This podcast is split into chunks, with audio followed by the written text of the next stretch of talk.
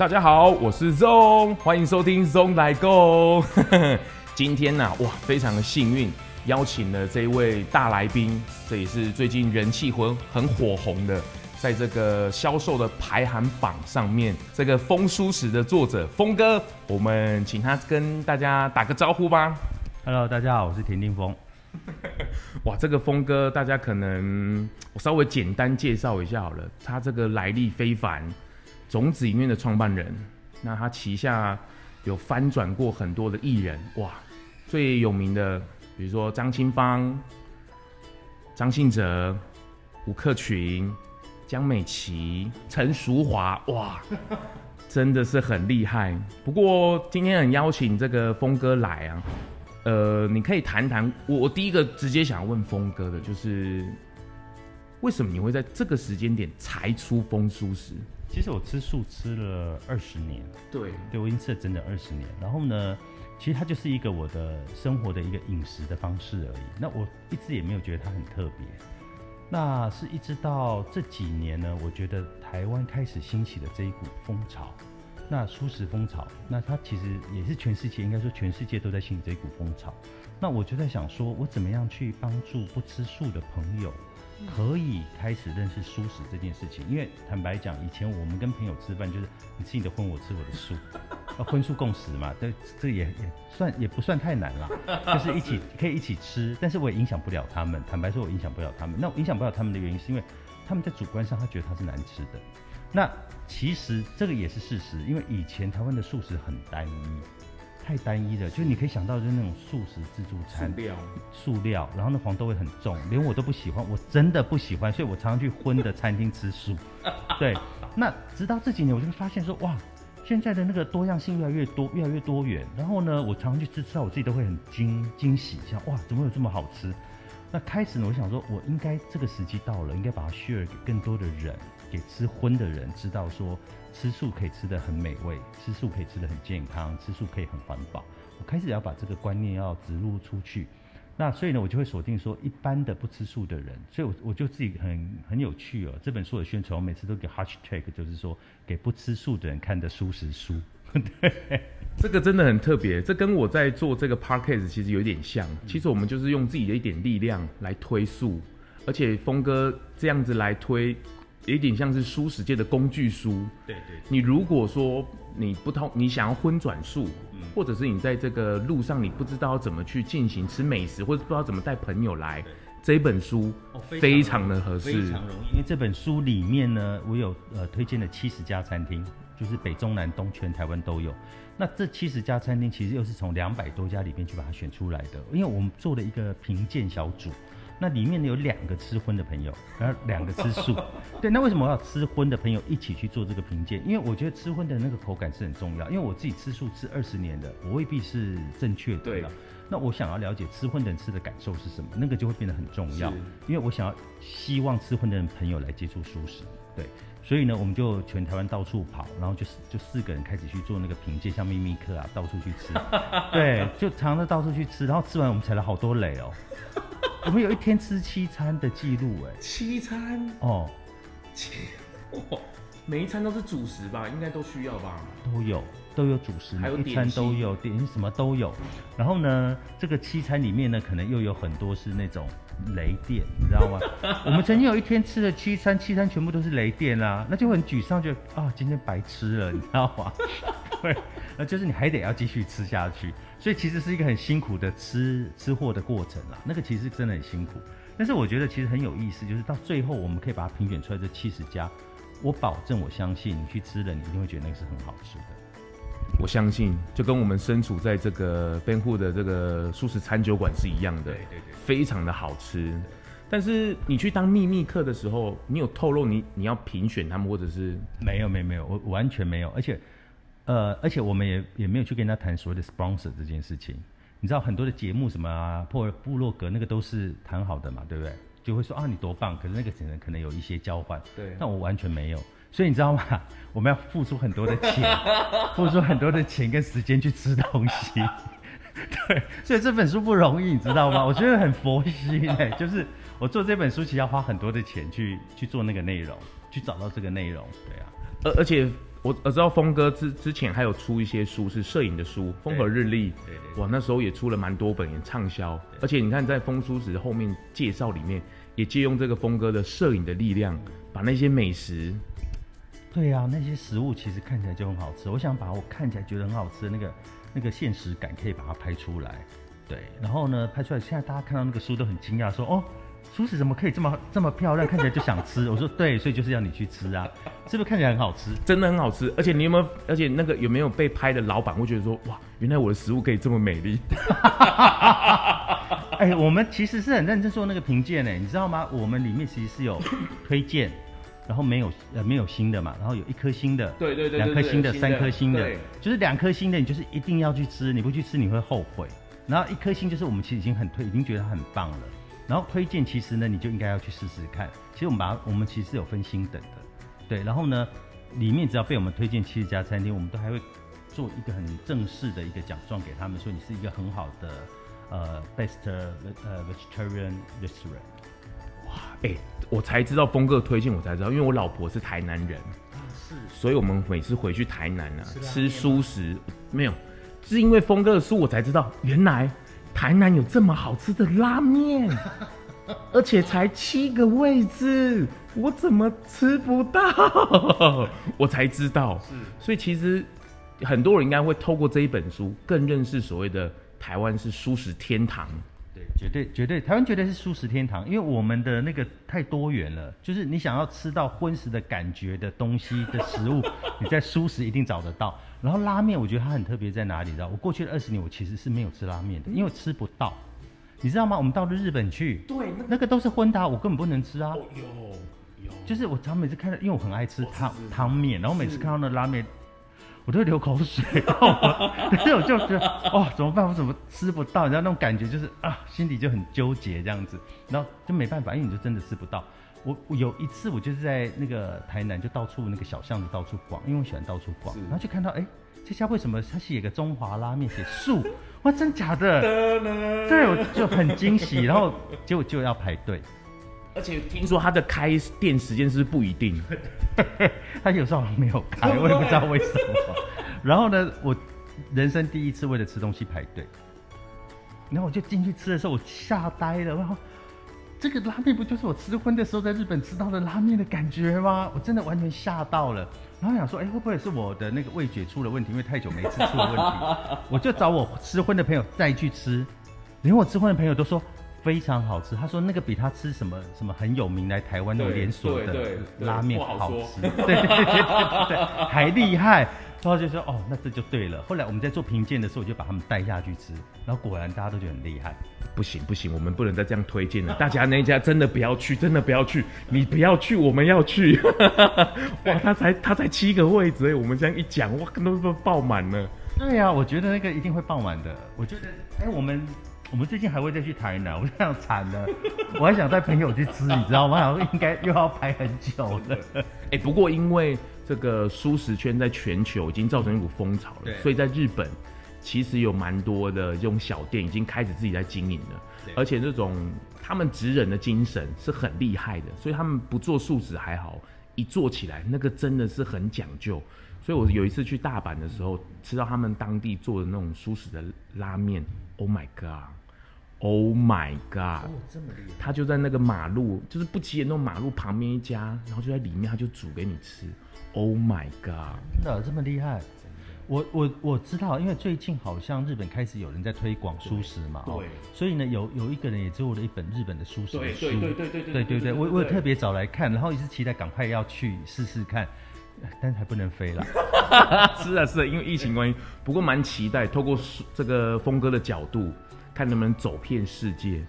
把一些我觉得亚洲地区对蔬食的概念，大家应该都蛮清。原因是因为在台湾真的是很热潮，而且我们的观光出去都会带动这个蔬食。对。那如果在欧洲甚至其他的国家，如果我们可以去去那边涉略，把这个舒适带给他们，或是把峰哥把这样的资讯带回来，我相信这个观光的旅潮，哇，我对我们舒适人员会更方便。对，因为其实就有做旅行的朋友、旅行社的朋友、嗯、老板，他们在跟我聊，他就说有没有可能可以去设计那种舒适的行程。我说、哦、可以啊，我们可以来想一下。那目前呢也会以台湾为主。那之后我其实会觉得应该要推到国外去，因为国外其实也没有我们想象那么难哦。是你知道欧美现在其实非常非常的流行，尤其是 vegan，其实在欧美其实已经是一股风潮。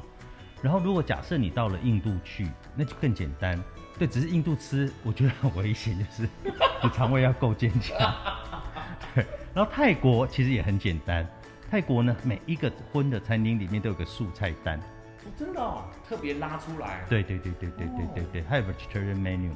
对，那所以泰国我觉得也没什么太大问题，印尼其实也是可以的。哦，对，所以你去巴厘岛还是可以吃素的。所以这个这个，因为我常常到处旅游嘛，所以我我我大概知道每个国家的状况。那法国呢，以前我们去啊，就真的是要饿肚子，你知道吗？因为我以前常去那个巴黎玩，因为我很喜欢巴黎，嗯，就常常我只能吃面包。因为因为我不知道可以吃什么，就真的没有东西吃啊！我就真的只能吃面包啊。然后呢，一直到前几年，你知道有一个米其林主厨，你知道 Alain Passard，嗯，他呢是一个三颗星的主厨哦，米其林在巴黎。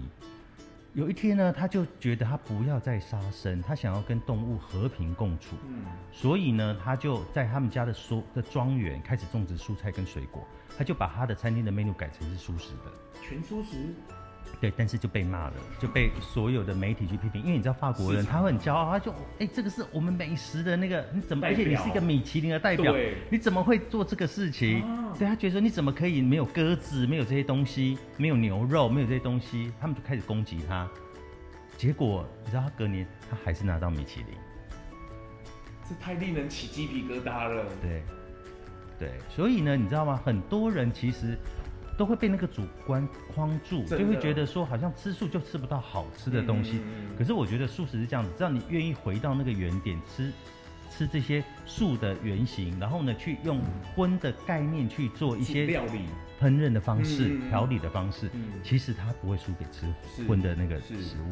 是，对。在这边我也要推荐峰哥这个一位这个阿玩旅游，他就是自己吃素。那因为他知道观光不容易，他自己是导游，是。后来他在体制内开了一个部门，嗯，专门服务这些舒适的朋友到各地去旅游。哦，是哦。然后他去跟人家餐厅谈舒适，他第一间挑战的国家就是韩国。韩国很难呢。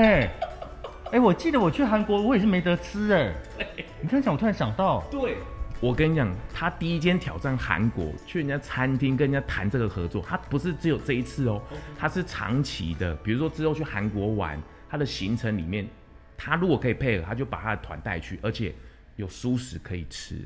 他第一家就挑战，因为他自己是胎儿素起来的，是阿玩旅游。阿玩旅游，Oh my god！哦，那我我要把它记下来，我觉得觉得蛮酷的，很酷。哎，因为韩国没有在吃素啊。我去韩国跟峰哥报告，我去韩国三四个月，刚好跨过年。我去那里完全只能吃白饭加海苔，没了。然后还好是我在那里有韩国当地的朋友，所以他会腌那个泡菜，对腌给我吃。然后另外哦，他要带我去吃蔬食哦，只能去唐人街，是里面荤食的餐馆，而且那个里面的厨师还是他朋友。还要刻意的教他做柴油，哎，你知道吗？可是韩国虽然没有没有吃素的风潮，可是他有一家，好像也是拿到米其林推荐的，他是一个出家人做的菜，真的素食，出家人做的。然后呢，那个好像很难订，那预约要预约半年以后的。对对对对，那个我很想要去，我会为了那个去韩国，对，就是我会为了一个好吃的东西而而出国。对，因为韩国我过去大概很多年我都都不会想要去，我都不会想要去，就是我真的去那边没得吃，你知道吗？真的。对，但是因为我看到那个报道，我就嗯激起我很大的欲望，所以这个我觉得还蛮有趣的。这个期待峰哥去之后，真的去之后的一个分享，哦、可以分享。嗯，而且我真的去那边吃了舒适的泡菜做出来，然后我请当地的韩国人吃，我说你吃吃看，这我可以吃的。他说有有什么差别吗？我说，我说就是有差别吗？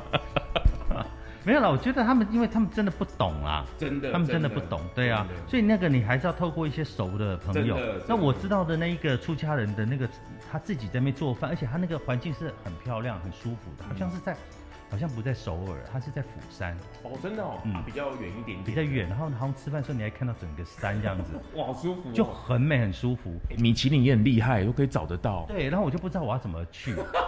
然后呢，还好我有我以前合作的一个歌手许茹芸，他就叫到韩国去嘛。许茹芸也是您？对对对，然后他就他就跟我说，来，我带你去吃。我现在我们就很期待那那一顿饭。我会不会那顿饭去韩国？我们期待峰哥的分享。但是讲到这里哦，其实峰哥他在很多他自己对现在的时代也是斜杠很多。我相信你跨足这个摄影、唱片，甚至你我在你书上还看到，你还曾经在最不好的时候有去做过家具。嗯，你真的做过蛮多的行业。而且我在我在因为我开始 follow 你之后，我发现峰哥在面对失败这件事情。到底要怎么面对？因为很多的书籍或者是很多的大人都会告诉我们，成功迈向成功，成功是很快乐的。可是却殊不知，面对失败，其实这还是最重要的课题。对，因为大部分人都教你如何成功，没有人教你如何面对失败。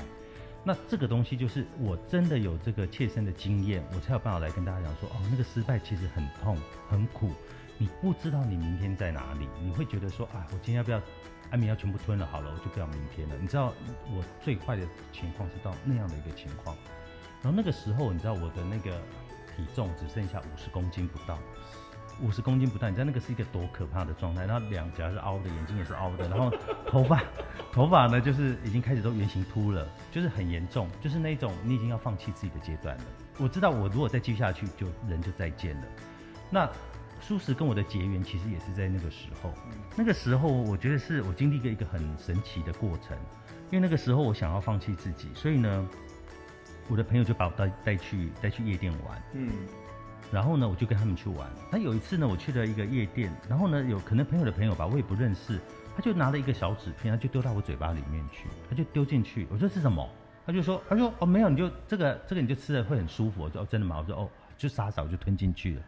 吞进去不到大概十分钟，我就发现我眼前的那个景象开始在跳动，就有点像王家卫的电影，一片一片，哎，我想说奇怪，怎么会这样？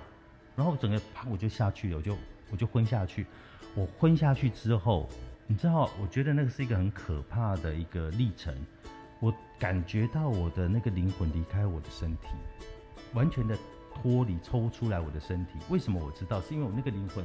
站在那个屋顶上面往下看，就很像人家那种手术在看他自己在开刀，就是那样的感觉。然后呢，我就往下看，然后下面的人呢，一开始我看他们全部都是在跳舞，他们的确就是那个现场都在跳舞。然后呢，我再看一下的时候，我就想说，每一个在跳舞的人的那个脸，其实都是一个膜。啊，其实我就看到一个地狱啊。然后我的那个身体啊是轻的，是没有重量的，是很轻的，比一张纸还要轻。然后下面呢，就是一个很大的吸力要把我吸下去，然后我就很惊慌，我很害怕，我就觉得说我不要，我不要，我不要下去，所以我一直想往上走，可是又要被拉下去，我又要往上走，又被拉下去，那个撕裂的过程其实是一个很痛苦的过程。那我不知道过了多久，慢慢慢慢的，我有意识到一个一个光的存在，就是在前面有个，就是这个光，你在书里面谈到的光，对，就是有个光。然后我想说。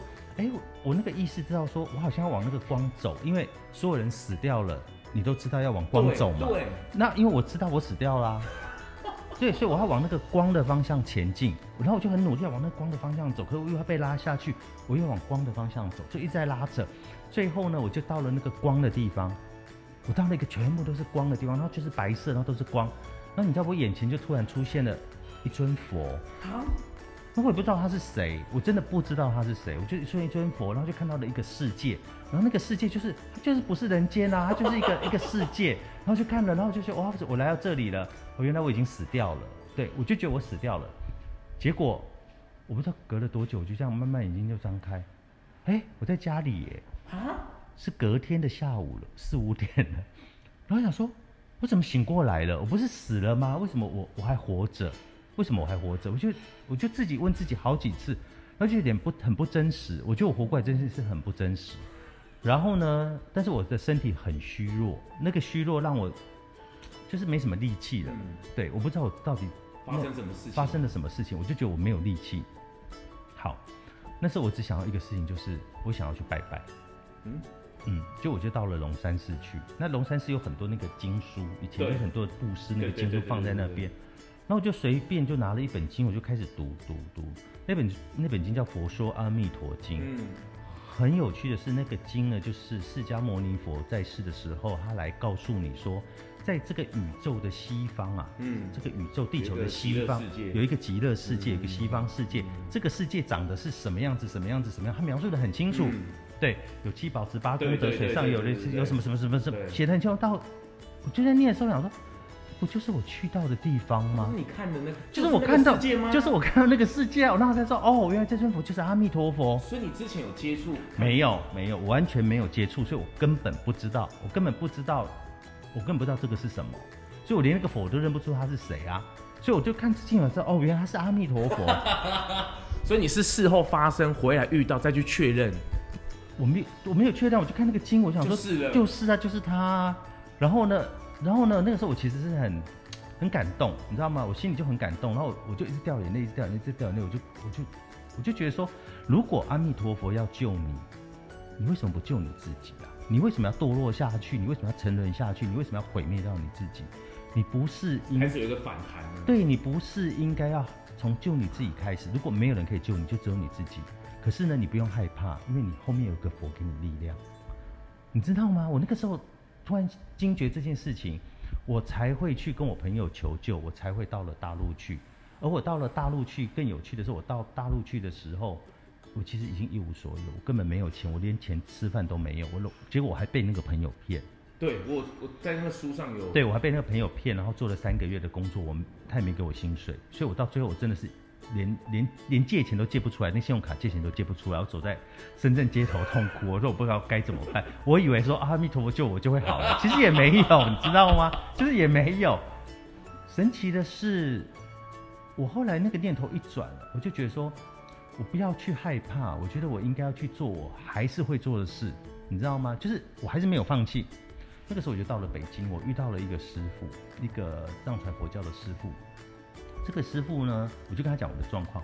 他说你：“你你不要想那么多，你就跟我去寺庙吧，在那个青海的西宁的乡下。然后呢，从西宁啊再坐那个公车颠簸啊，可能要颠簸三个多小时才会到，很乡下。然后你就答应去了，我就去，因为我也是没有什么都没有啦，我什么都没有，他也骗不了我什么吧。我就去了，去了之后，你知道到那边去啊，那个水是你要去那个镇上扛水回来，你才有水。”对，然后它里面没有电，所以你要生火。那生火，你就要去外面拿木材回来砍，砍那个木材去生火。那你知道吗？在这个之前，我在做，因为已经做音乐做的很好了。对对对对对。就是出去都是商务舱、头等舱、五星级饭店，怎么可能会砍柴会 会烧水？就不会。可是突然那个时候啊，你就很认真在做这件事，你就发现说，哎，我会耶，我可以做这件事，而且我做的很好，而且我在做这个事的当下，我的心情是平静的。我不，我不会纷乱，我不会害怕，我没有恐惧，然后我就每天都坐在那个庙的屋顶，我就看着那个前面大片的草原，一望无际的大草原。那个时候，你心回到了一个最安静的原点的时候，你就在思考：对啊，如如果我如果我过去曾经成功，那我一定就会有失败啊。那你为什么要因为一次的失败，你就要否定了你自己？那如果你不要去否定你自己，你为什么不要再回去你会做的这件事情？你在害怕什么东西？你在逃避什么？对话。对，我开始会跟自己对话，我开始思思绪变得很清楚，我开始知道内在有一个我可以跟我对话，然后我在跟他对话的过程中，我才决定我要回来。那个那个时间是十四天的时间，在那个寺庙。这四天。对，所以这十四天给我很大的帮助。所以呢，我让我的思路整个变很清晰，我知道该怎么去做，所以我才开始着手开始去写我的 BP。然后呢，我去找了投资人，重新投资。我在零三年的时候又把种子开起来，是，所以才会又有后面辉煌的十年。是，对，所以呢，你知道吗？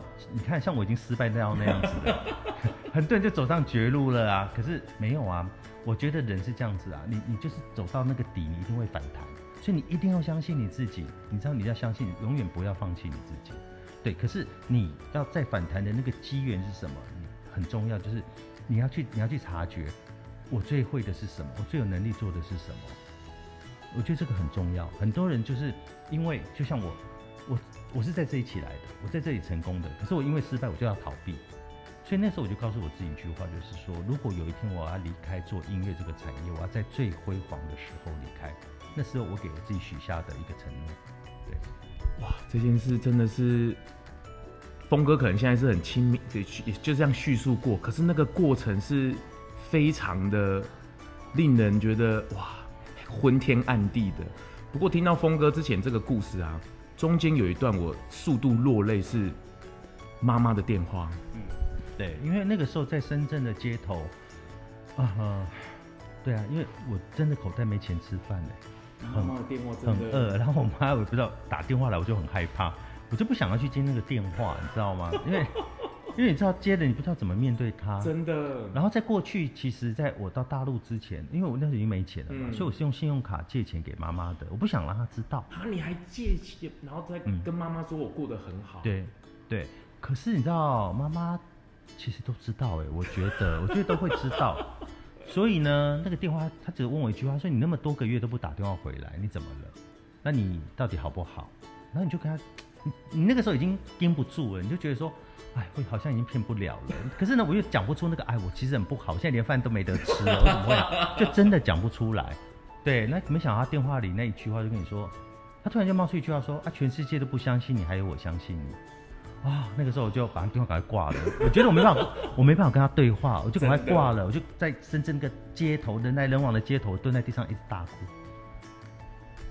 哇，哎，这个一。我我觉得反映到现在疫情啊，大家都没有办法出去，所以回来面对家人，是。家人之间的那种，尤其是爸爸妈妈或是兄弟之间的，特别我觉得峰哥对于家这件事，我特别要询问你，因为我知道你在小时候家庭的背景概念有一段不好的过去，对。对，那我觉得你是怎么去跟自己的家人，或者是怎么样去和谐这个关系，你自己怎么去面对这样？因为我相信现在的社会，很多的孩子长大，他并不见得是一个很完整的一个家庭。那他们要怎么自己走出？比如说像峰哥现在很很阳光，或者是很正面的，或是很没有恐惧的，而且勇于去尝试的这个面对家人的这个部分。我觉得那个家里哦，其实真的是我们人生最难的功课，可是你又得把它完成。你知道我我我有一本书叫《去光岁月》，那本书其实在写我父亲对我家暴的故事。他对我母亲家暴，也对我家暴。应该是说，我人生在过去里面，如果有一个人我要称之为恨，那就是我的父亲，就是我的父亲。对，他甚至是连书都不让我念的，他都跟我讲说：“你小学毕业就不要再念书了。”对，你能想象有个父亲这样对待你吗？我是没有办法想象。然后呢，他几次是把我打到我快要死掉了。对，那那个是一个很，对我来讲是一个很严重的创伤。然后我妈妈在我小学四年级的时候才毅然跟他离婚。也就是说，他为什么跟他离婚？是因为他我的老师告诉他说，你如果不赶快离婚，带小孩子走，你的小孩子有一天会死在他手上。所以我妈妈才把我带离开。那带离开之后，你知道一个女人在那个年代养两个小孩是一个非常辛苦，辛苦对，然后她也没像现在有什么赡养费，什么都没有啊，她就是两手空空养两个小孩，所以她那个时候一天要做两份工作。那所以我比较早熟，我等于就是我小学五年级，我我妈离婚之后，她一天做两个工作，那我还要回家做饭给我弟弟吃。在那个年代，离婚是很大的事情呢。对，那。妈妈为什么一直不离婚？她觉得她很怕小孩子被看不起，你知道吗？他他不像现在离婚就离婚，哪有什么？对，对不对？那我跟你没有感情了，我不离婚，那我要干嘛？这这个完全是截然不一样的。对，完全不一样。在那个年代，其实是会被歧视的。那其实我就是，所以啊，我就是在那样的环境跟那样的家庭去长大。可是呢，我其实也是叛逆，你知道，就是我到了，因为我记得我妈妈就是一直希望我以后能够成功，所以她就会希望我不要。到乡下的学校念书，所以他一直让我在台北念书。那我那个其实路途是很辛苦，我要从树林到士林，后来再从树林到大安高工，很远呢。其实是非常远，我早上要坐五点五十的火车去上学，很远。我每天都要这样上学，所以很累。然后有一天呢，我就跟我妈讲说，我可不可以去外面住宿舍？然后我，然后我妈就讲说，好啊，你出，你看以前的妈妈其实都很凶，你知道，她就说，好啊，你你出去你就不要回来。你出去嘛要等来了，对对对对对对对，你出去嘛要等来了，懂吗？你知道吗？我没有想到那个时候是高中二年级，然后我就要说好，我从那个时候出去啊，我就没有再回家住过了，到现在我都没有再回家住过。可是也是因为我那个时候出去，才养成我这么独立的性格。我的性格非常的独立，就是我就是靠我自己养我自己，所以我就去铁工厂工作嘛。我在学校念书，同时我在铁工厂做 OQ。是。然后呢，一个月我记得那个时候有三千块。哦，那很大哎。很大吗？很不错吧，一个学生。没有啦，可是三千块有一千五要付房租。啊，对了，你出来自己住哦。对啊，哦、所以我只剩一千五百块而已，啊、所以很可很可怜，你知道吗？所以只剩一千五百块要过一个月，所以其实是一个很辛苦的过程。可是也是在那个辛苦的过程，妈妈也知道说哇。没想到你真的就把自己养 养活起来了。你妈妈也 amazing，对，她也 amazing。然后呢，然后她也对我另眼相看了。坦白讲，她对我另眼相看。然后我后来就是自己会知道怎么去赚钱，然后怎么去养自己，然后知道自己的路要怎么走。然后可是，在那个阶段呢、啊，我反而跟妈妈的感情变很深，我就会变成是那种假日回去我就会去看她。然后我们俩感情变很好，你知道吗？开始聊天，对，就开始会聊天聊心事，所以我们到现在感情是非常非常非常深，非常好。虽然我都没有在家里住，所以我们的感情是更好的。所以后来他有一些那种年轻朋友说，怎么办？那我要跟我父母怎么办？就说，那你干脆搬出去住好了。他说，好，我可以嘛？我说。嗯，我的经验是你搬出去之后，你可能会跟家里感情更好，有一点距离美了，好不好？小别胜新欢呐。哎，可是好像很多这样子，因为我跟你说，我身边很多朋友都这样，住家里每天都吵吵闹闹的，然后搬出去之后，哎，感情变好好哦。然后我说这是一个方法。那我跟我父亲的关系呢就很微妙，就是我们三十年已经都没有来往跟联络，就是因为他也不要我们了嘛，所以我们也没有来往。后来他我知道他好像也结婚或干嘛之类的，就他把自己后来搞得很糟。他遭到，我听说他遭到就是流落街头，对。可是问题是，我们就没有来往啊，就是你也不是我父亲了啊。有一天呢、啊，我就突然我弟弟接到一个电话，是慈济打来的，他就说啊，你是不是他？你是不是他儿子啊？怎么怎么？然后我弟弟说哦是啊，是啊。他说、哦、我们把你父亲从那个大陆啊带回来的，他现在身体啊怎样怎样，然后就讲很多。然后我弟弟就就问我说，那你你怎么想这个事情？我就说。那你觉得我现在应该怎么做？我弟说我不想管他。我说嗯，等一下，我先想一下。那个时候我正在写那一本书，叫《屈光岁月》。所以呢，我在写《屈光岁月》的这个过程，我觉得他其实也在和解我跟我父亲的关系，你知道吗？这个这个真的很很纠结的一个心态，哎，就非常的纠结啊！就是我在面对那个伤口，重新在写的时候面，重新面对那个伤口，重新面对那个痛。但是他现在在你的眼前，那你要怎么做？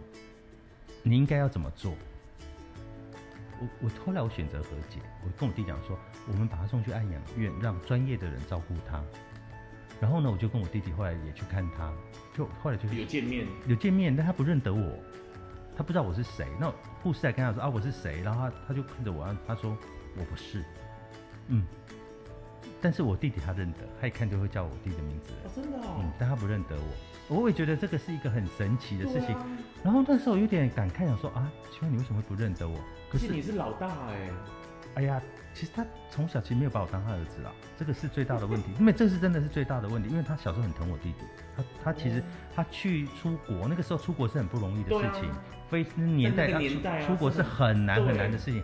所以他出一次国，从日本带回玩具的时候是没有我的，是我只有我弟弟有而已，我不会有的。对，那你跟他的和解真的是？对，那所以我那时候就很感慨说，我现在到底要怎么去看待我跟你的关系这件事？呃，后来我转念一想，你知道吗？我觉得他有可能啊，你知道人是这样子，如果你曾经做过去伤害别人的事，你会想要刻意遗忘，是对不对？这是人。对吗？这是这是人嘛？对，所以我就想说，好，那他在他的内心中，他知道那个是不对的，所以他刻意遗忘，所以他也真的就遗忘了。你跟你自己的对话是这样的？对对对对，所以我选择原谅，因为我只有原谅他，我才能和解我们的关系，所以我选择原谅这件事情。对，这个原谅真的大不容易呀。可是你如果不原谅，那你你们的这个缘分就一直牵扯下去啊。那我我不想要让这个因果一直去循环，因为这个循环，我觉得是其实是会造成我们双方更多的痛苦，你知道吗？我是相信因果的啦，所以我我我想要在这个时候就结束它。嗯，哇，这个真的是这个峰哥我，我我我自己来看呢，因为孝顺这件事情，我觉得在峰哥身上真的做的非常的好，就是家人，家人他有他的责任，对，小孩他有小孩应尽的义务，是，就是各自都还是有面对人生的课题，都是一个独立的个体。那爸爸虽然做出这样的事情，那是爸爸的事情，可是你自己去面对这个关心的时候，你还是要必须做到你身为儿子的应该要做的事情。我觉得这一件事情，峰哥，我觉得真的很佩服，而且对于家的概念来讲，在现在的人会会有一点不知道去怎么去推崇，因为有太多的状况跟太多的不理解的。是。所以我觉得有可能也是那时候峰哥接触他回来的时候，那时候峰哥应该也是如数蛮多年了哦。他回来其实就是六呃七七年前的事，才七年前哦。对，七年前。我我我相信，就是从那时候走过来到七年前，我觉得都是一段累积才促成这一段的。对，我觉得那个过程其实也不太容易。其实比如说我我我妈妈。我妈就觉得说，她不要去看他，她她没有去看他，她没有去看，她觉得她跟他没关系啊，他早就离婚了，三十年前就离婚了，她为什么要去看他？那在她心里面，其实你知道吗？这个男人是害她这一辈子的人哎、欸。我妈妈一辈，我妈妈一辈子都是不快乐的，是因为这个男人他一辈子都不快乐，他不知道幸福是什么的，所以你要他原谅其实是很难的，所以对他来讲，那个比陌生人还可怕。其实他到现在都还是会会恐惧。就是可能午夜梦醒之间梦看还是恐惧，对你，你知道我妈妈的手是被他打断的，然后呢，那个时候他从楼上把我妈推下去脑震荡，他所以我妈到现在都脑常常会头痛，然后呢，他也叫我妈有一天去做了一个年轻的时候叫她去做了一个什么事情，然后呢，就她骑摩托车去，然后我妈就说，呃，她不会骑坐摩托车，她会害怕，她硬逼着她去，就被大卡车撞撞下去，她那个脚到现在啊都没办法，就是就是。她这一生都是疼痛在陪伴她，就是这些疼痛在提醒她，她过去是这样的一个状况，所以你叫她怎么去遗忘这个人，她很难啊。那个那个阴影比我还要大，是，对。所以我更觉得峰哥这一段和解的过程真的是很不容易。我觉得也其实也是功课啦，就是老天给我们的功课跟考验。对啊，我常常在讲说家是什么，其实要有有爱才叫家啦。对我来讲，我的定义是有爱才是家。如果没有爱，那个就是一个房子，然后一群人住在里面，它没有意义啊。对，那那那我刚好我在经历的是一个从小到大，其实我不知道那个爱，你知道？但是呢，等到我妈妈把我带出去之后，养我们的时候，我才知道说，哦，对，虽然我们这个家少了一个爸爸，但是那个爱很深，因为他那么的辛苦的照顾这两个孩子的那个爱是很深的，所以我才开始有爱的概念。那如果一个一个人，你心中只有这个恨，你没有这个爱，那你那你一定会往那个反方向走，那他就会走偏了。所以一些反社会人格是，他其实因为这样，他感受不到那个爱。对，所以呢，我们要怎么样去感受那个爱，其实是重要的。我们回过来讲，就说人生其实这么的无常，你不知道你旁边人什么时候会离开，那你要不要趁现在好好去爱你身边的这个人？如果你愿意的话，你把那个爱找回来，你就可以重新再修补、再重建你的家庭关系。你跟你父母、你跟你兄弟姐妹的关系，它是可以被重建的。对，母亲对峰哥的支持真的是非常非常重要。他的爱，哇，那时候不管是接到那个电话，或是到现在，我觉得哇，母爱真的是。而且峰哥，我觉得他后来讲一段故事，就是因为你很独立嘛，很很爱冒险。那其实你很。怎么讲？你很勇于思考，或者是冒险，在于自己的思考点跟自己的对话，你会很多。嗯，而且我发现你的有一个故事，我我我觉得听起来很有感觉，是小鸟的故事。小鸟为什么敢站在树枝上？为什么不怕它断？是因为它它相信他有翅膀，他相信他自己会飞。对。但是在台湾的教育里面，自己就是从小到大，父母都是啊，你还没你你不要做这，你不要做那个，你自己有时候会不见。台湾的孩子也是在这样的教育体制底下，相信自己，我觉得有一点难去，尤其像峰哥这样自己独立去冒险的这个部分，思考判断的这个部分，峰哥有没有什么建议吗？我觉得台湾的父母给小孩的保护太多，真的非常的多。你知道，因为我常常在国外，然后常在看别的国外的那个父母怎么去教育小孩的，比如说在荷兰。然后就有看那个爸爸妈妈，很很有趣哦，他就看小孩子就在上面那边骑脚踏车，一群人就骑脚踏车，就那个小孩啊，就这样跌倒了，摔倒了，他爸妈是在阳台上啊大笑啊，你摔倒了，你摔倒了，你摔倒了这样子，你你想啊，我们台湾的父母会怎样？哇，马上下去，马上冲下去，冲下去，你有没有怎么样？怎么怎么很紧张？可是外国不是，他是这样，他赶快站起来，赶快站起来，快，你你这样子不行，很 你很弱，对。然后呢，然后他们还会带小孩子在那个沙地这边玩耍的时候，那小孩子抓沙在那边吃，那小孩子爸妈就看着他，就一直笑，一直笑。然后想说，哎，他怎么还会笑啊？他想说，就让他吃啊，他吃了之后以后就但是不好吃，他就不会再去吃它了。可是我们是先阻止，不可以，你不可以这样，你不可以那，你不可以那样。没有，你就是让他去碰，你知道那个就是教育。当你让他去碰之后，他就知道什么是可以跟什么是不可以，而不是你告诉他的。你告诉他那个叫框架。当你框架住他的时候，他其实就会长成只是你你希望他长成的样子，而不是他自己的样子。对，所以你自己也是当爸爸的，是，对。那你自己的教育呢？我自己的教育其实会跟峰哥讲会有点类似。我我我觉得要稍微呃提到一点，就是父母看着他是，你你可以关照他的所有的行为，你会很开心。嗯可是我不会特别像峰哥讲，是特别去保护他。嗯，可是起码这件事发生的当下，我看得到他是没有问题的。是，我会陪伴着他。对，其实过这一个，其实就跟峰哥的妈妈一样。你当时候出去，妈妈其实内心很煎熬，可是他是很支持的。对，她看到你的活得很棒，很开，她她一定暗中或是那种一定都有去探索，或是已经有去看的。我觉得我自己，呃，现在在当爸爸的心境也是一样。我尽量能够陪的，而且我希望能够跟小朋友一起成长，一起体验很多的事情。比如说，我们一起跌倒，或是一起做很好笑的事情，陪他去思考。我觉得这很重要。特别在峰哥身上，我会看到这样子在台湾的孩，在台湾的环境底下有这样的思维，其实很不容易耶，很难，对不对？非常的难。对，因为我觉得就是可能是你们这一辈的年轻人，嗯、你们在受。家庭的教育的过程，你们知你们会知道说我要怎么去照顾爱我的孩子。那你是是吸收到很多的资讯，都是那种保护他这这个资讯，是，你知道，因为你害怕他受伤害，因为你爱他，所以你害怕他受伤。可是你们忽略了一个事情，就是说，其实你如果没有让他去受伤，他就不知道他怎么未来如果没有你的时候，他怎么去帮助自己疗伤。就是面对失败，对，那他不能面对失败的时候，通常呢会走到很极端的事情。你知道我的意思，所以就是为什么有很多的年轻人现在会变得有一个很极端的行为，就是因为他被太过被保护了。当他遇到问题，当他遇到困难，他遇到挫折的时候，他不知道该怎么办的时候，那他就选择一个极端的方式了。那个是很可怕的。所以我觉得父母应该就像你刚刚讲的，我在旁边观察，是，但是我要放手，是是，确实，对，确实，对他，我宁愿在他在我的眼睛底下发生非常非常的多事情。我也不要他，我没看到的时候，他自己独一个人去面对失败，或是面对挫败，他爬不起来的时候。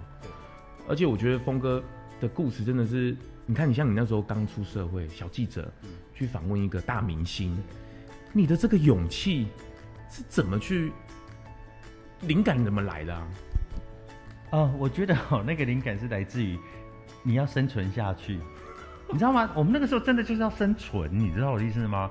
就是我要怎么样去让自己生存下来，然后第二就是我可以得到这份 offer 这个工作，第二个就是我要怎么样利用这个机会，我可以慢慢慢慢走向我的梦想。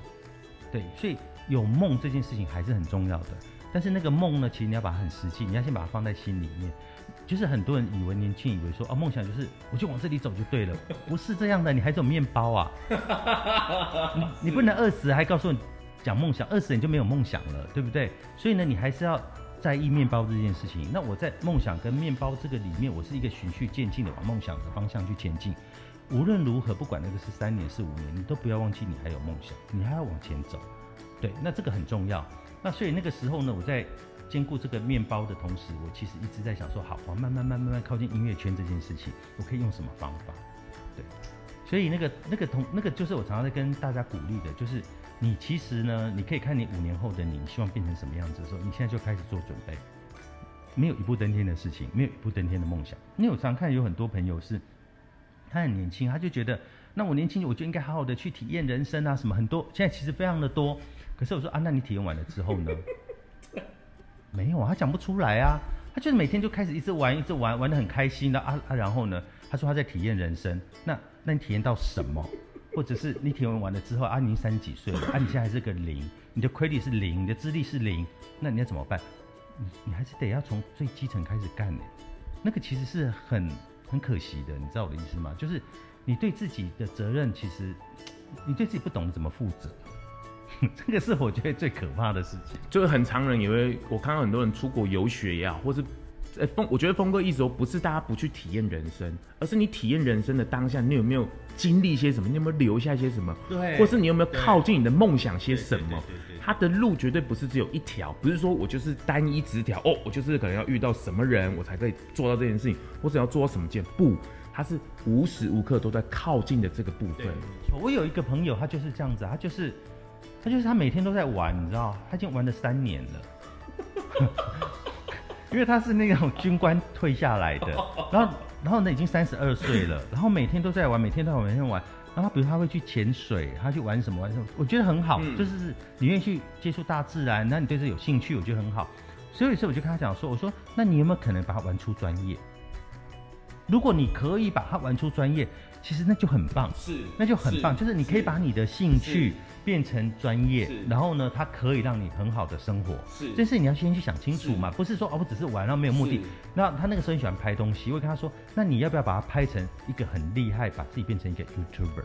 如果你可以，我觉得也很好啊，是啊。可是这个就是目标嘛，你要有这个目标，你才知道说为什么要做这个事情嘛，而不是就是玩，但是没有目标，那这个就很可怕。就他玩了三年之后。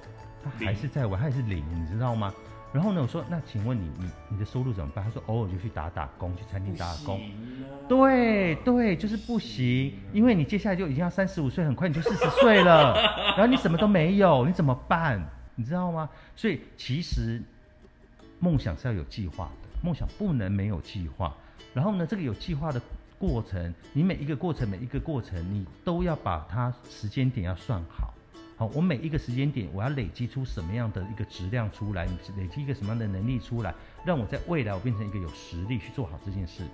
那如果没有，那那个就是，那就只是真的是在玩了。哇，特别是峰哥讲出这样的话，更能去证实，就是光鲜亮丽的背后，甚至你能够走到这个阶段的背后，其实下了很多很多的苦功的。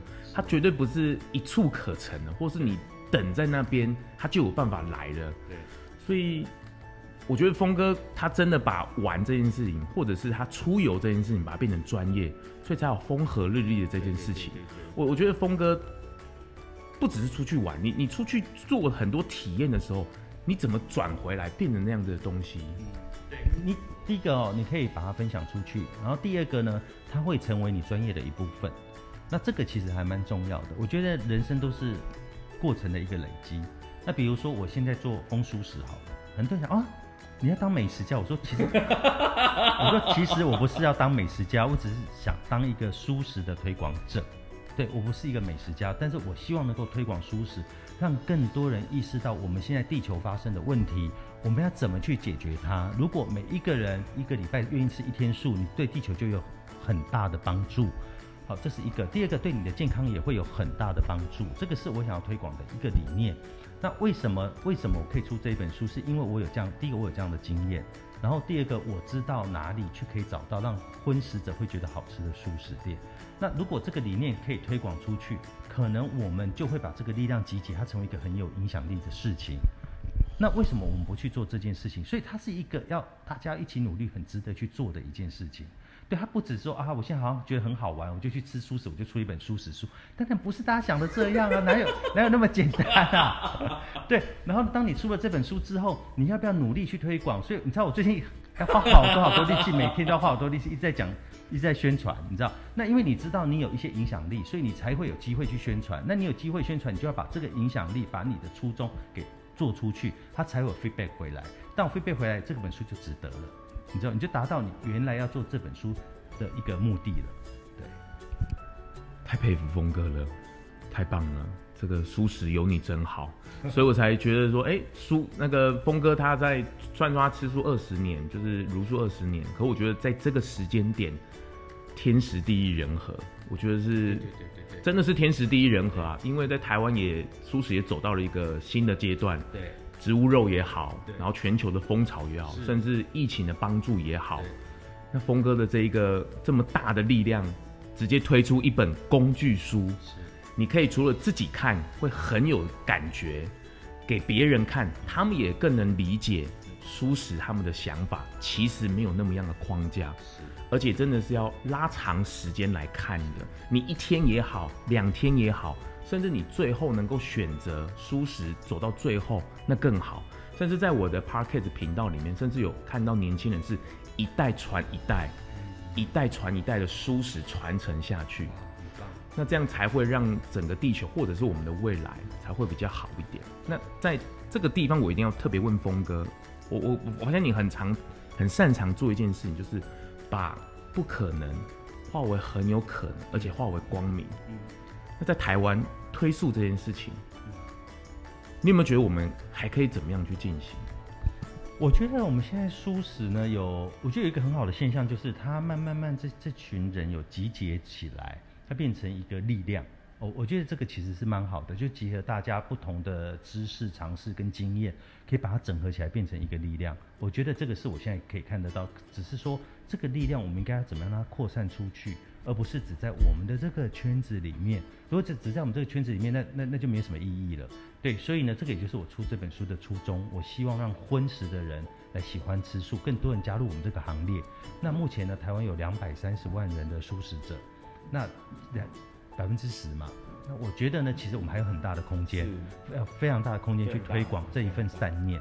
那其实我不觉得它很困难，只要这个东西要好吃。所以，所以你知道，我常常在讲说啊，出这本书很简单，就是里面东西都好吃，我不用跟你讲太多，你知道吗？你跟他讲太多，人家听不进去嘛。他只要吃到它好吃，他就会记忆起来。当他记忆起来，他就会再来吃。他就一直吃下去，他就越吃越多，那这个就是好事，你知道吗？这个就是我希望能够去做到的事情，把你的亲朋好友都带去吃好吃的东西，好吃的蔬食就对了。对，哇，这个真的很好，就是把这些好吃的菜单全台湾全部都列出来，只要你有聚餐、家人聚会。朋友聚餐，这些都是很好的首选。啊、其实是，而且你知道吗？你根本有些时候，你根本就不要跟他讲，你要带他去吃素。真的，你不要讲，千万不要讲。他去吃完之后，你说好不好吃？他觉得很好吃，你就跟他说，你知道吗？你今天吃的都是素的。对，因为我常常都是用这种方法。真的，你千万不要讲，你真的不要讲。对，所以呢，我我我觉得大家可以试试看啦，带你的家人、朋友。你都不要跟他们讲，然后我里面介绍所有的餐厅啊，你相信我，他吃了他一定会觉得很好吃，他他他不会骂你，他不会骂你干嘛骗他，对，他吃了一定会觉得很好吃，真的哇，真的有峰哥真好。那我的 Podcast 频道啊，到最后其实都会问几个比较典型的问题，第一个就是面对荤转素的人，就是如果他想要踏出来，峰哥有什么建议吗？就是他如果。他自己觉得发心了，想要开始走向蔬食，你觉得他，你可以给他什么建议开始？我觉得荤转素啊，其实是一个很辛苦的过程。嗯，但是那个过程，如果你过渡的很好的时候，其实你就你就很顺利了。嗯，那要怎么去过渡那个过程？其实就是你可以从一餐，我每天吃早早餐，我通通都吃素，可不可以？很容易嘛，这对大家都不困难嘛。第二个，我一周周一无肉日，应该也不困难吧？吃一天而已啊，很简单嘛。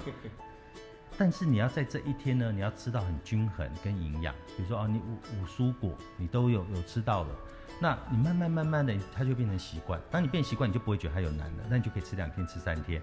那还有的人呢，是让我从什么海鲜素、什么素、什么素慢慢吃，我觉得也很好啊。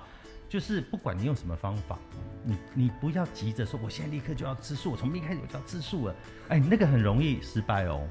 那个，因为它里面都还在怀念那个肉的滋味，那个一旦破功了，就再也回不去了。哦、对，所以我觉得渐进式的过程其实是最好的。对，我其实鼓励大家用渐进式过程啊。然后我们这些素食者不要去强迫人家每每天要吃素，然后用很道德批判，你知道吗？其实道德批判很容易让荤食者很沮丧。你知道，让荤转素那个过程会沮丧跟退却，所以我们不要批判，我们就是鼓励，鼓励。对，其实我我在过去啊，有我常我刚刚讲，我常常会荤素共食。是。为什么会荤素共食？就是大家还是一样聚餐，他不会觉得不方便。我，哎，我就叫两道菜不难嘛，我就吃我这两道菜，你吃你们的七八道菜不难啊。大家还是可以吃的很开心啊。他们真正想说，哎、欸，我想吃吃看你的菜，我就我就我说你吃吃看，真的，对，真的。其实你要让他觉得说，哦，对呀、啊，吃素好像没有那么难，没有那么的不容易。你跟只要不去牛排馆啊，我都觉得不是太大问题。真的牛排馆真的是一个雷。对，只有牛排馆不行，其他我都觉得在台湾其实很简单，嗯、大家不要把它想得太难。嗯嗯，对。哇，太棒了！那借着峰哥的高度，还有他的历练，我我想要跟峰哥对谈一件事，就是你觉得这世界走向蔬食，它的可能性或者是转换的有可能吗？全全球？我觉得那个机会好像越来越高哎，我觉得我现在看到机会越来越高。你看 Leonardo 他们都在做那个了植物肉了，对不对？嗯、股价那么高，为什么股股价那么高？为什么股价可以那么高啊？因为因为它就是一个。大生意呀、啊，就生意越做越大啊。那生意为什么越做大？就吃素人口越来越多啊。就大家也认同这件事情啊。因为这个东西它不是宗教，它其实是你对这个地球的爱，然后你对自己的一个身体的环保跟环境的环保，所以你愿意去做这件事情。那所有全世界的人开始在意意识到地球暖化的问题。对啊，地球暖的问题真的是越来越严重。你不觉得热到已经有点很夸张，然后冷的时候又冷到不行？哦、就是说那个对，就是极端气候已经已经发生了很长的一段时间了。如果我们现在不去救，那我跟你说，你的你的小朋友会很辛苦，你的小朋友很可怜。我现在认真的吃素，对，真的吗你小朋友真的会很可怜，你知道吗？对，那我们是不是要延缓那个地球暖化？你看啊，像我们这次疫情，其实本来是好事哎，它让地球停止了，你知道吗？就那个污染整个停止了，然后很多人也开始意识到说啊，很多的动物我们不要去吃它，对，因为动物可能很多带有一些病毒啊什么的，就不要去吃它。结果呢，它反而变成一个善循环，那个海洋变得比较干净了，嗯、水也变干净了，臭氧层都有恢复，臭氧层还恢复了，嗯、你知道吗？我觉得那个就是一个很好的现象，是给地球人的一个启示。我真的觉得那是一个很重要的启示。所以呢，我觉得这件事情大家也都看到了，所以。我觉得现在就是一个推动，呃，蔬食概念的一个最好的机会跟时机。哇，有峰哥这样的高度来看这件事情，来讲这件事情，我觉得特别的有感，画面特别的深刻。哇，太谢谢峰哥今天来 Podcast，我们这个聊天聊地聊舒适，聊聊整个人生，我觉得太棒了，在峰哥身上学的东西很多。那最后呢，因为我自己。有这个收集一些粉丝的问题，哎、欸，那我们来请这个峰哥来帮我们做一下解答。好啊，不会太难，不会太难，但是有一些问题，我看峰哥怎么回答，蛮有趣的。那我们来喽，有粉丝提问，第一题就是如何维持，如何维持只吃素食？你怎么维持到现在的？我没有特别去维持、欸，哎，很多人你知道，他就觉得说。哎，你是不是会压抑？我说没有，我从来没有压抑的念头，就是连那个念头其实都没有。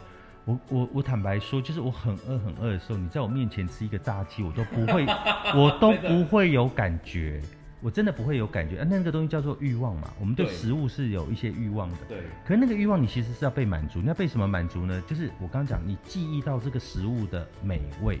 所以为什么常鼓励大家说，你你你吃素啊？你先从美食开始吃，素的美食开始吃，你就会记忆进去了。记忆进去之后，你就不会被那些荤食给诱拐了。对，我觉得那个是一个，呃，从美食这里开始。对，因为你的舌头、你的味蕾有记忆，然后你的脑子是有记忆，你对那个食物的记忆呢，其实会影响到你未来能不能好好吃素这件事情的关键。太好了，回答了他。没有维持，它就是很自然而然，就自然而然就是这样啊，所以我也没有压抑过啊，我从来没有压抑过啊。很多人都误会，你知道，很多人想说啊，你们吃素的人，你们在吃什么素鸡啊、素肉啊，什么什么，你们是不是心里在想？我说，我说其实不是，我告诉你，你现在看到的那些。仿荤的东西，它只是为了在料理上面、口味上面，好吃的，它，它要让它变好吃嘛。对。那你每天吃青菜，我又不是羊，我怎么办法每天吃青菜？不可能啊！所以它料理，它一定要有一个依循的的的前面的一些经验，怎么把它变成素，而且变成好吃，这件事情很重要啊。对啊，所以我的我的观念还是要回到好吃这件事情了。只要你好吃，你就不会有这个问题。太好了，希望这个有回答到你。而且我觉得，你看，像我自己是胎儿素的药。我我都没有吃过肉，所以根本就是自然而然的，根本就完全是没有的。好，再来第二题，这个是我觉得这个也是蛮常荤转素会发生的，就是会不会怕因为吃不饱，然后就会吃太多的淀粉，吃不饱，就是很多荤，就是很多人荤转素，他们会觉得吃素好像都吃不饱，好很容易饿，然后就会想说啊，饭多吃一点，或是什么淀粉吃多一点。我跟你讲哦，饱是你要把吃饱这件事情，就是碳水化合物嘛。它不就来自于像面包、淀粉什么这些东西？那你吃荤也是一样啊，你你也是因为有吃这些东西才会饱啊。其实你知道，就很多人他就是一个错误的理解，他就觉得说吃菜好像会肚子饿。那 那你吃肉不饿？那你吃肉也是会肚子啊。如果你没有吃碳水化合物，你还是会饿啊，你还是很快就会饿。其实那个其实是一样的，你知道吗？我没有觉得这个里面有什么差别，只是很多人就误会，我不知道为什么会有这个问题跟连结。对。好，对啊，这是一个素食迷失啦，其实都是一样啦，它真的是一个迷思。迷失。对对对，你只要吃到好吃的东西，基本上都，对，你就尽量吃啊，你一定不会饿啊。那那还有一个就是，我觉得油的选择很重要哦。对对，我要提醒大家就是油的选择，你知道吗？你说你说吃素很容易饿，哎，你知道很多人反而吃到很胖，你知道为什么？就是我本人。你没有啦，你哪有很胖？哎，怎么那么好？我们有看到很多吃素吃到很胖的原因，就是因为。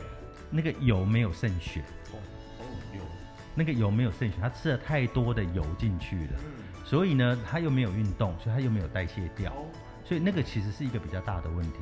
那如果这个部分他能够去小心，那外面的自助餐有很多很油的，你最好不要去碰。哦，对，那那如果你尽量可以去注意到这个部分，基本上你还可以维持一个很好的身材，对，不用担心，对不对？太好了。所以这个是一个迷思啦，而且油真的很要慎选，要慎选，因为有时候就是很多素食的店家为了要吃的，为了让菜色或者口味更好吃，有时候口味真的会下的偏重，那个油放很多，对不对？你去那个自助餐，那看起来都好油油亮亮的，那个其实真的要比较小心一点，那个真的太油了，那个会造成身体负担。对对对对对，好，再来第三题，就是如果你遇到相处很有压力的人，峰哥会选择离开那个环境呢？还是在那个环境调整自己。那如果是要调整自己，那要怎么调整？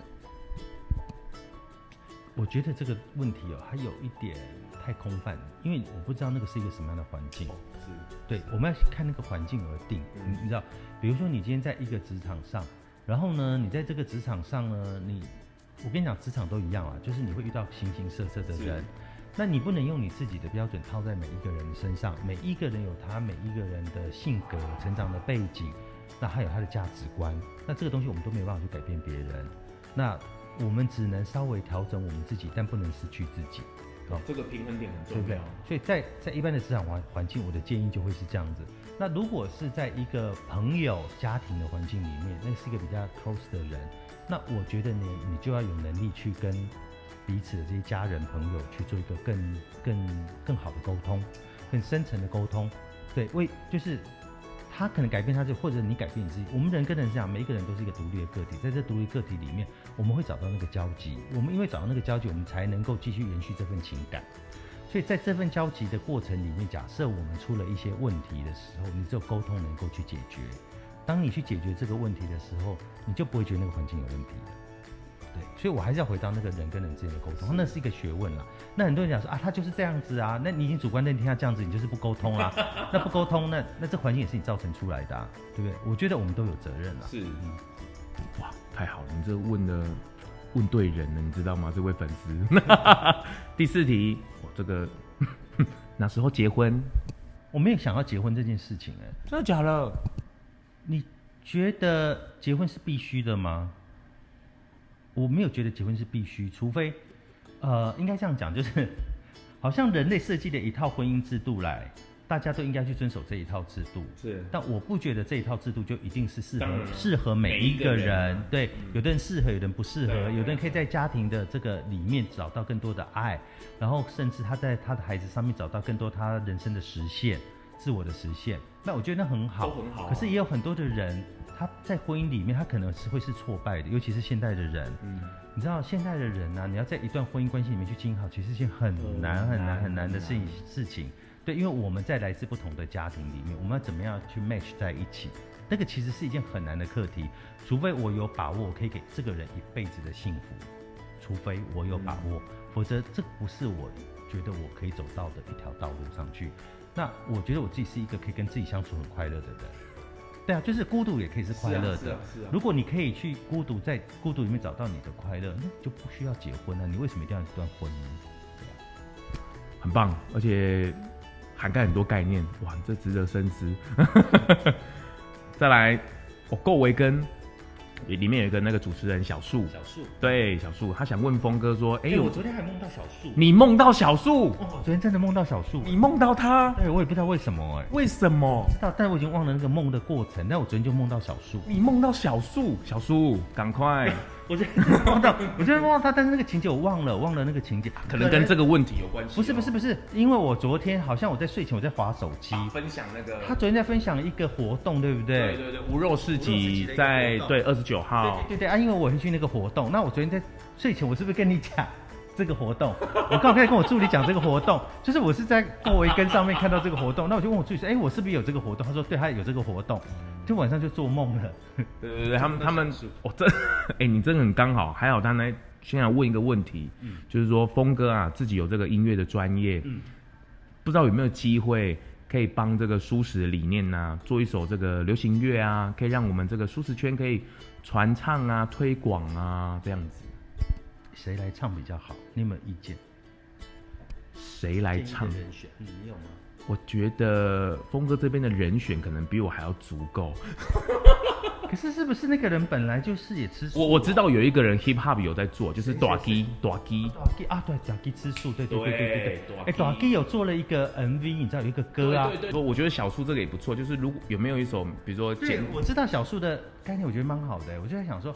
我们是不是找一个很清新的人去做一首很清新的歌，让大家觉得他是很舒服的？而且我知道峰哥最近有成立一个公司，嗯、那个用看的音乐，对对对对对，那个很棒。看的音乐，对，我们就在想说怎么样去，呃，因为我觉得现在的传播是这样子，它不只是听，它更要看，所以你会发现呢，你在 YouTube 上面看一个歌，哇，它可以有一亿的那个 观看，吓死人了，有一亿。可是呢，你专辑你怎么卖？不会到，不一定会到。我跟你讲，你卖到五千就已经是大卖了，是现在真的是这样子。所以你现在在传播的过程，那个载体其实已经改变了。所以你要回过来，让人家就是我怎么样去看音乐？好，看音乐的过程中，我可以吸收到什么样的的想法？对，那我觉得那个还蛮重要。我觉得小树这个我可以想一下，用看的音乐，我觉得很好哎、欸，这可以解。哎呦，小树会唱歌吗？他好像会哦，真假的？真的哦。小叔，我晚上就私讯你喽，赶快哦，好不好？峰哥讲话了哦。好，这一题还蛮有希望的。好，再来第六题，峰哥是怎么保养的？为什么都看起来那么年轻？就真的是吃素。真的真的真的。你看他峰哥年轻，跟人家刘刘德华是不是吃素？刘德华也吃素，对，刘德华也是吃素，没错。我跟你讲，吃素会让人年轻，这是真的。很多人问我说：“哎、欸，你为什么白头发那么少？” 我想说：“我说 可能吃素吃太多了。”哎、欸，我而且哦，你越早吃素哦，那个年龄就会锁在那里，冻龄的概念，对不对？哎、欸，对，我觉得好像是哎、欸。你看你吃二十几年，你看你是不是？对对对对，而且我真的不太用什么保养品，你知道，我助理用很多保养品，我每次他每次跟我讲什么什么什么，我说他、啊、那个是什么东西啊？我都搞不懂那个东西是什么。那那对我讲好，出门很简单，就两罐就解决啦。那晚上睡觉也是两罐就解决啦。那为什么那么多的保养品？我也不懂，知道？很好，他助理在旁边点头如捣蒜。我相信你知道了哦。好，我跟你讲，你吃素，你吃素会比保养品有用，你相信我。你敢不赶快？好，对，素食是吃的保养。这里有两个人哦，好。好，最后一题，不不小心如果吃到肉怎么办？没怎么办啊？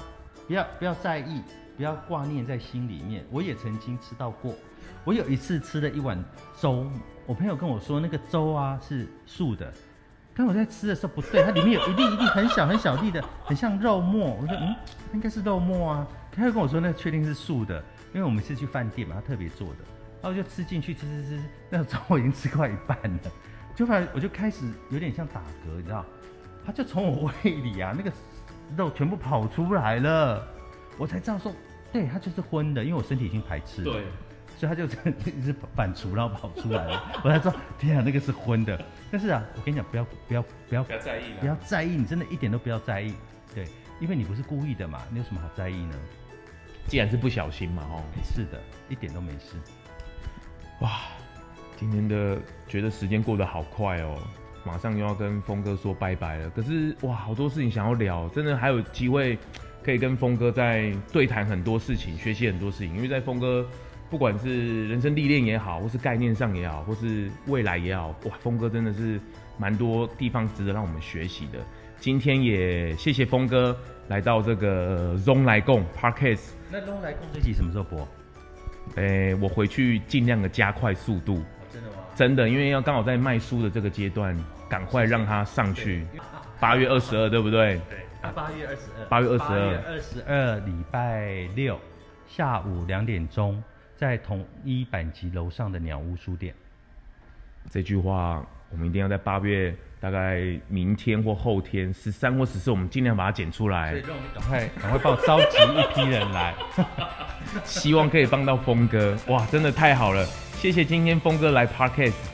那有机会呢，我们再请峰哥来我们蔬食的 Podcast 频道来再我们聊聊。谢谢峰哥，谢谢谢谢各位，拜拜！记得帮我在 Apple Podcast 上面订阅、评分、留言，让我啊继续能够在。Podcast 上面为素食发声。